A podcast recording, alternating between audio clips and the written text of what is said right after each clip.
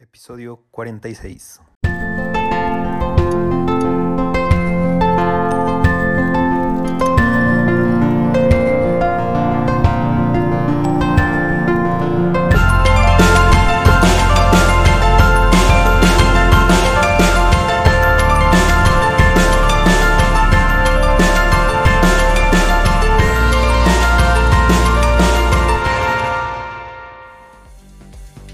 Bienvenidos al podcast LGBTQ en el cual continuamos platicando sobre diversidad sexual.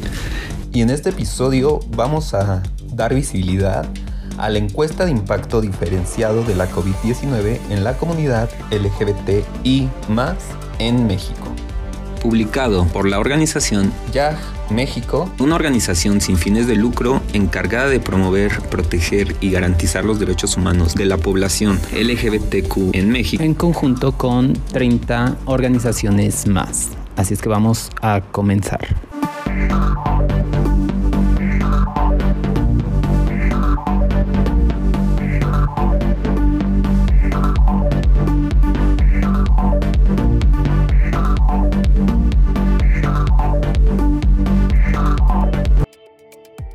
Ya es la palabra que define al amor en la lengua maya, la cual se ha convertido en el estandarte de la diversidad sexual. Una encuesta de impacto diferenciado de la COVID-19 en la comunidad LGBTIQ en México. Este proyecto fue aprobado por la Oficina de Investigación y el Comité sobre Sujetos de Investigación en Seres Humanos de la Universidad de California, Santa Bárbara, supervisado por la doctora Alison Brisk, directora del Departamento de Estudios Globales, y registrado por Miguel Ángel Fuentes Carreño. La pandemia del COVID-19 está causando estragos en el mundo, a la vez que está desatando viejos y nuevos prejuicios contra las minorías históricamente excluidas. Estas también se llevan la peor parte de las consecuencias sanitarias y socioeconómicas generadas por la pandemia. En México, a lo largo de los meses que ha durado la pandemia, distintas voces de esas minorías salieron a expresar la gravedad no solo de las consecuencias socioeconómicas, sino del aumento en actos discriminatorios y violentos directa e indirectamente vinculados a la pandemia.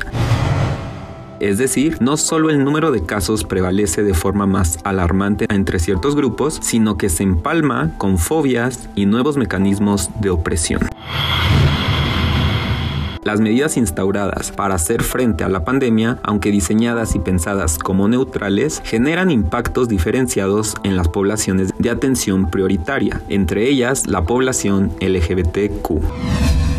El estigma y la discriminación nunca estuvieron en cuarentena. Por el contrario, las brechas de desigualdad que antes vivían las personas LGBTQ se han profundizado debido a la pandemia y las medidas de prevención y mitigación, sumando las dificultades en acceder a los servicios de salud, las oportunidades de empleo y la sana convivencia en la vivienda. Como resultado, nos encontramos con que no todas las personas se pueden quedar en casa, la perdieron o continúan sin tener una.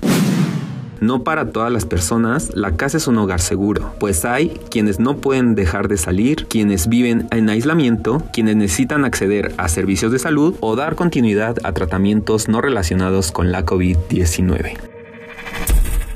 No obstante, por la pandemia su continuidad está obstaculizada, la salud mental se pone en mayor riesgo y la precarización laboral se sigue agravando. Considerando lo anterior y la diversidad de situaciones e intersecciones que pudieran presentar las personas LGBTQ, hay múltiples derechos que se están viendo aún más relegados el derecho al trabajo, a una vida libre de violencia, acceso a la justicia, vivienda, alimentación, salud y educación, entre otros. Esta investigación, por lo tanto, resulta clave para conocer las necesidades y situaciones diferenciadas que se están presentando. La prevención y atención continua a las situaciones de violencia y discriminación que viven las personas LGBTQ pudieran tener repercusiones a largo plazo. Disponer de datos actualizados y fiables puede ayudar a los gobiernos a comprender mejor e identificar los retos presentes a fin de elaborar políticas más inclusivas que pueden ser especialmente útiles durante una crisis y así garantizar los derechos de la población. Todas las partes que nos sumamos a este esfuerzo colectivo, creemos que entender los impactos de la COVID-19 en las personas LGBTQ requiere un enfoque interseccional. Múltiples sistemas de opresión hacen de las personas LGBTQ un grupo que puede estar enfrentando formas de vulneración simultáneas a las que viven día a día por su orientación sexual, su identidad o expresión de género o por variaciones congénitas en las características sexuales. Así, esta encuesta escuchó e incluyó las voces de una gama mucho más diversa que compone a la comunidad LGBTQ pues buscamos entender la mayor cantidad de aristas posibles del impacto diferenciado que tiene el sistema social, político y económico en la situación particular de estas personas. Acercarnos a esta realidad es lo que permite a su vez responder diferencialmente a las necesidades, intereses y problemáticas específicas durante momentos de crisis como el que vivimos. Esta encuesta no solo revela que dicho impacto es diferenciado por cuestiones de género, además pueden verse interlazadas múltiples otras condiciones e identidades que históricamente han sido vulneradas por motivos de discriminación, violencia o ambas. También centramos debates necesarios alrededor de la cisnorma y de la heteronorma dentro de la población LGBTQ. Lo anterior lo hicimos al mismo tiempo que visibilizamos el nuevo vocabulario que continúa adquiriendo fuerza política sobre otras identidades y expresiones de género, como de las personas no binarias, así como de otras orientaciones sexuales, como de género, como de las personas pansexuales y asexuales arománticas. Al mismo tiempo, reiteramos que existen formas de discriminación y violencia por tono de piel, por discapacidades, por edad, por ingresos económicos, por forma de vestir, hablar, por el aspecto físico y por condición migratoria dentro de la población LGBTQ del país.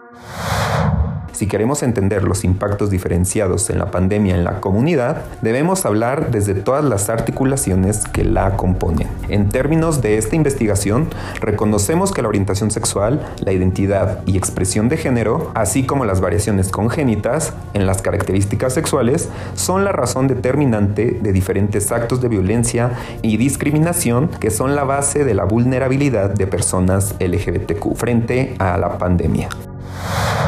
No obstante, el diseño de esta encuesta es único en comparación a otros esfuerzos colectivos que construyeron los debates y las preguntas que ahora nos hacemos. En esta encuesta decidimos abogar por una visión feminista en el lenguaje del cuidado. Diseñamos preguntas que reconocieran las dificultades de las personas dentro de nuestra población para reconocer las realidades que atraviesan su orientación sexual, su identidad o expresión de género y las variaciones congénitas en sus características sexuales. Por ello, desde el inicio de la encuesta, más de 30 organizaciones de la sociedad civil, de representantes nacionales e internacionales de gobierno, de diferentes grupos académicos y de agencias internacionales para el desarrollo, trabajamos en conjunto para que llegara a la mayor cantidad de personas de todas las siglas que componen a la comunidad LGBTQ. La suma de estas voluntades durante el diseño de la encuesta, el levantamiento muestral y el análisis permiten dos cosas. Por un lado, hacer que todas las voces sean realmente parte del proceso y por el otro, que integren sus perspectivas especializadas en un análisis mucho más profundo.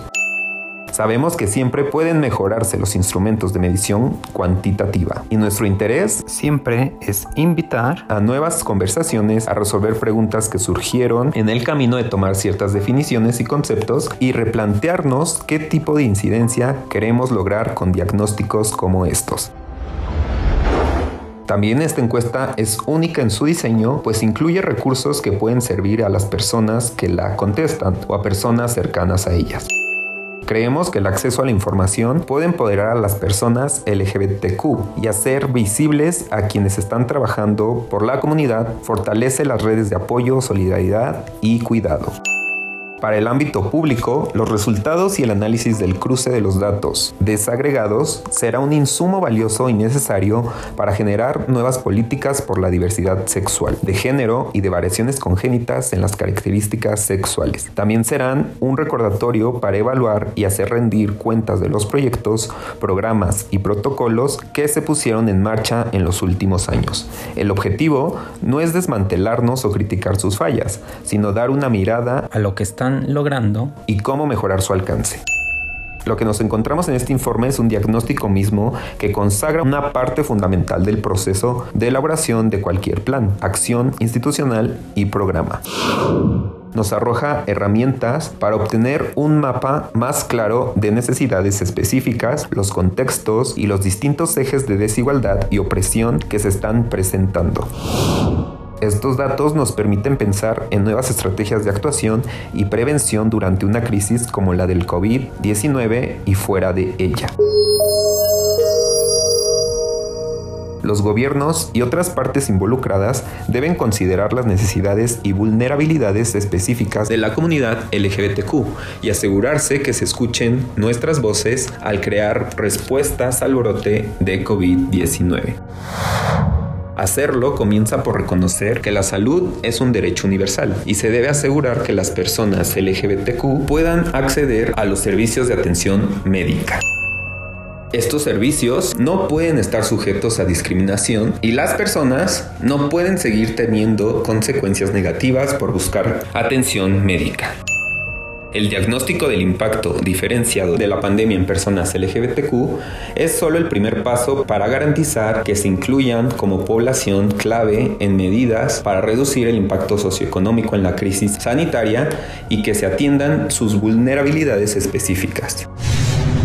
La pandemia del COVID-19 es una amenaza, pero también presenta una oportunidad. Al mismo tiempo que la pandemia expuso las debilidades de todos los gobiernos alrededor del mundo, tanto en términos médicos como socioeconómicos, también puso de manifiesto de forma dramática que es necesario construir sociedades más fuertes y sostenibles.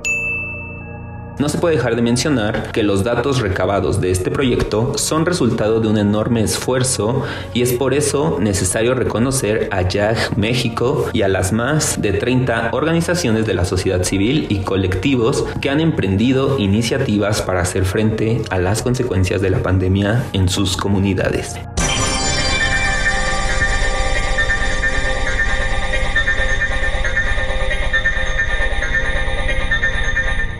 Entre las campañas concretas que llevaron a cabo, rescatamos que facilitaron el acceso de alimentos, refugio y otros bienes básicos y servicios, y en muchos casos lo continúan haciendo. Avanzaron proyectos legislativos que garanticen la integridad física y mental de las personas LGBTQ en medio de un momento histórico donde son más vulnerables.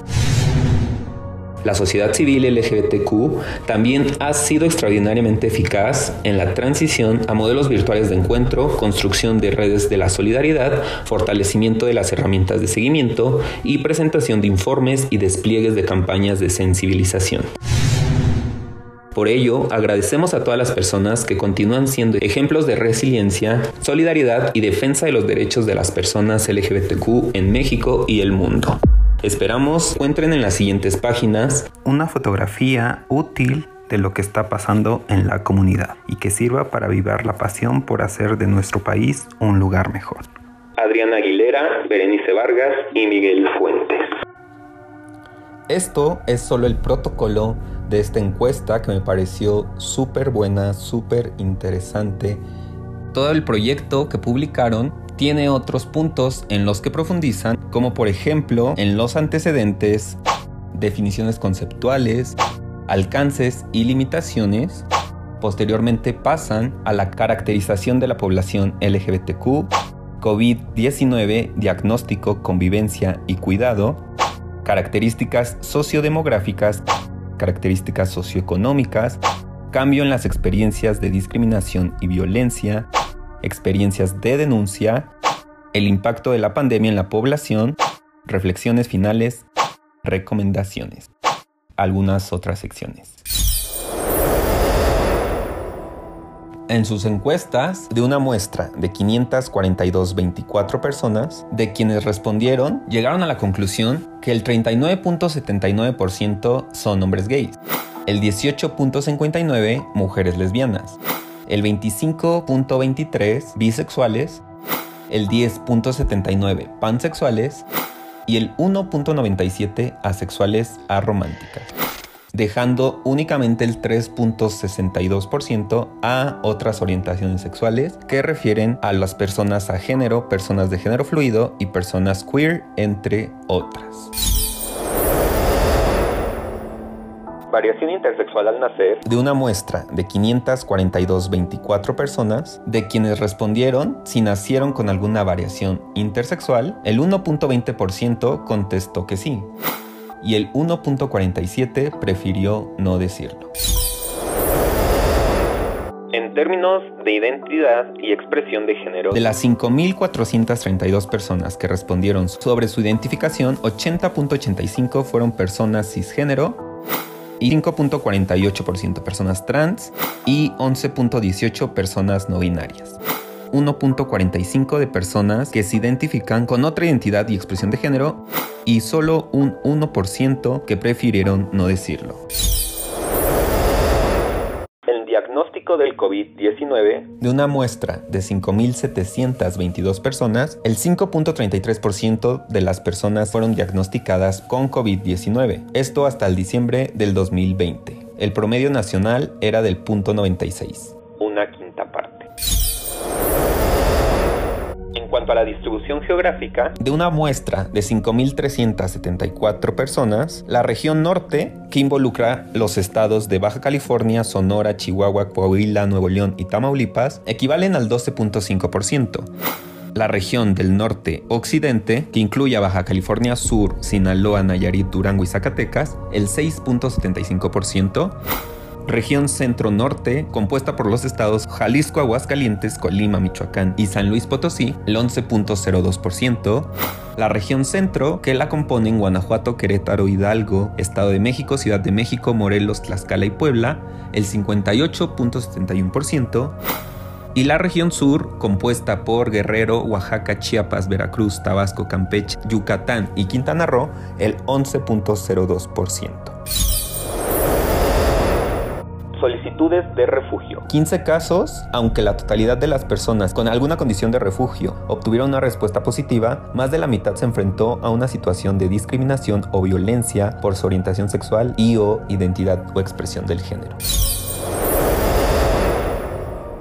sociodemográfico. De una muestra de 4.992 personas, el 66% eran de los 18 a los 29 años, en un 33% de 30 a 59 años y 0.30% de 60 a 74 años. La edad en promedio eran de 28 años. Durante la pandemia, 3.76% de una muestra de 5.722 personas respondieron, vivieron más casos donde no reconocieron a sus parejas o familiares como derechohabientes en el sistema de salud. Cuanto a la vivienda, de una muestra de 5.179 personas, 17.84% dejó su vivienda. Marzo fue el mes donde se encontró mayor desplazamiento en comparación con los meses consecutivos. 4.84 que dejó su hogar fue por problemas relacionados a su orientación sexual o identidad de género.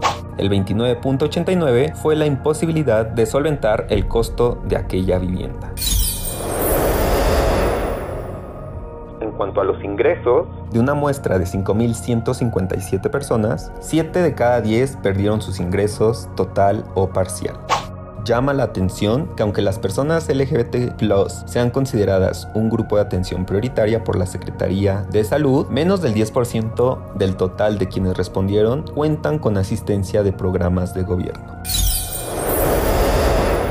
cuanto al trabajo, de una muestra de 3.103 personas, 47.5 pudo respetar la cuarentena y quedarse en su vivienda a trabajar, pero el 52.5 de la población LGBTQ tuvo que salir, mayormente personas trans. En cuanto a la salud mental, de una muestra de 5.179 personas, el 25% interrumpió el tratamiento empleado. Entre jóvenes de 18 y 19 años encontraron que de una muestra de 413 personas, casi el 40% refirió tener pensamientos suicidas y un 15% intentó suicidarse. En la muestra de 18 a 34 años, en promedio, un tercio se atiende en consultorios de farmacias.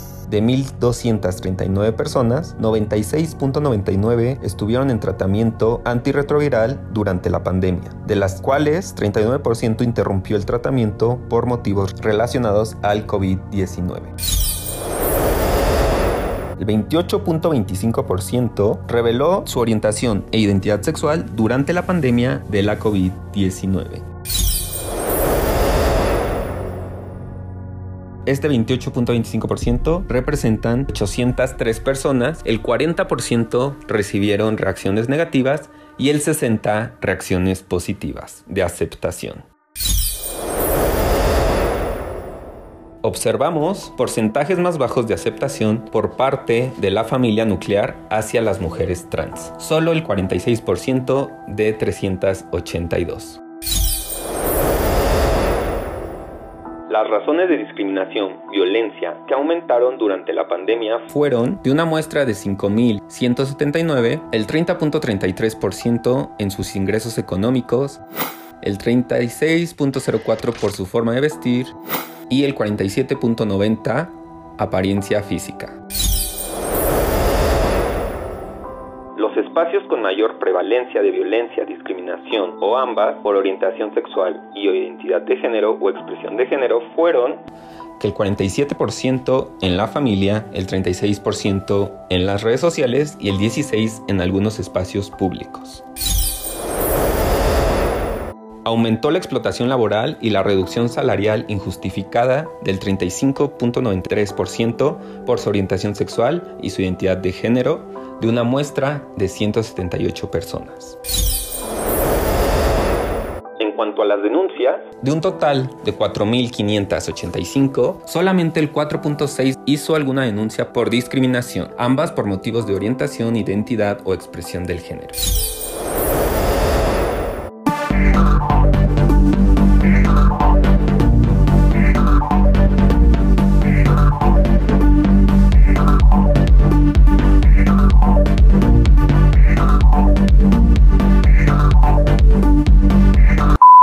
Hasta aquí el episodio para el día de hoy.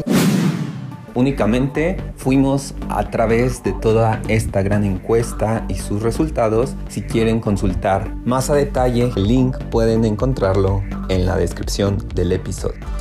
Déjenme saber sus comentarios, dudas, preguntas a través de las redes sociales. Las encuentran como arroba el podcast LGBTQ. Voy a adicionar un link en la descripción del episodio para que puedan llegar a cada una de ellas. Recuerden que dar un like, un compartir, un suscribirse en YouTube ayuda mucho para que toda esta información pueda llegar a más y más personas y de esta manera nos encaminemos a ser esa sociedad que vive, incluye, respeta y es empática con la diversidad. No me queda más que recordarles que mi nombre es Oscar Olmos y que nos escuchamos en el próximo episodio para continuar construyendo conocimiento, derribando prejuicios.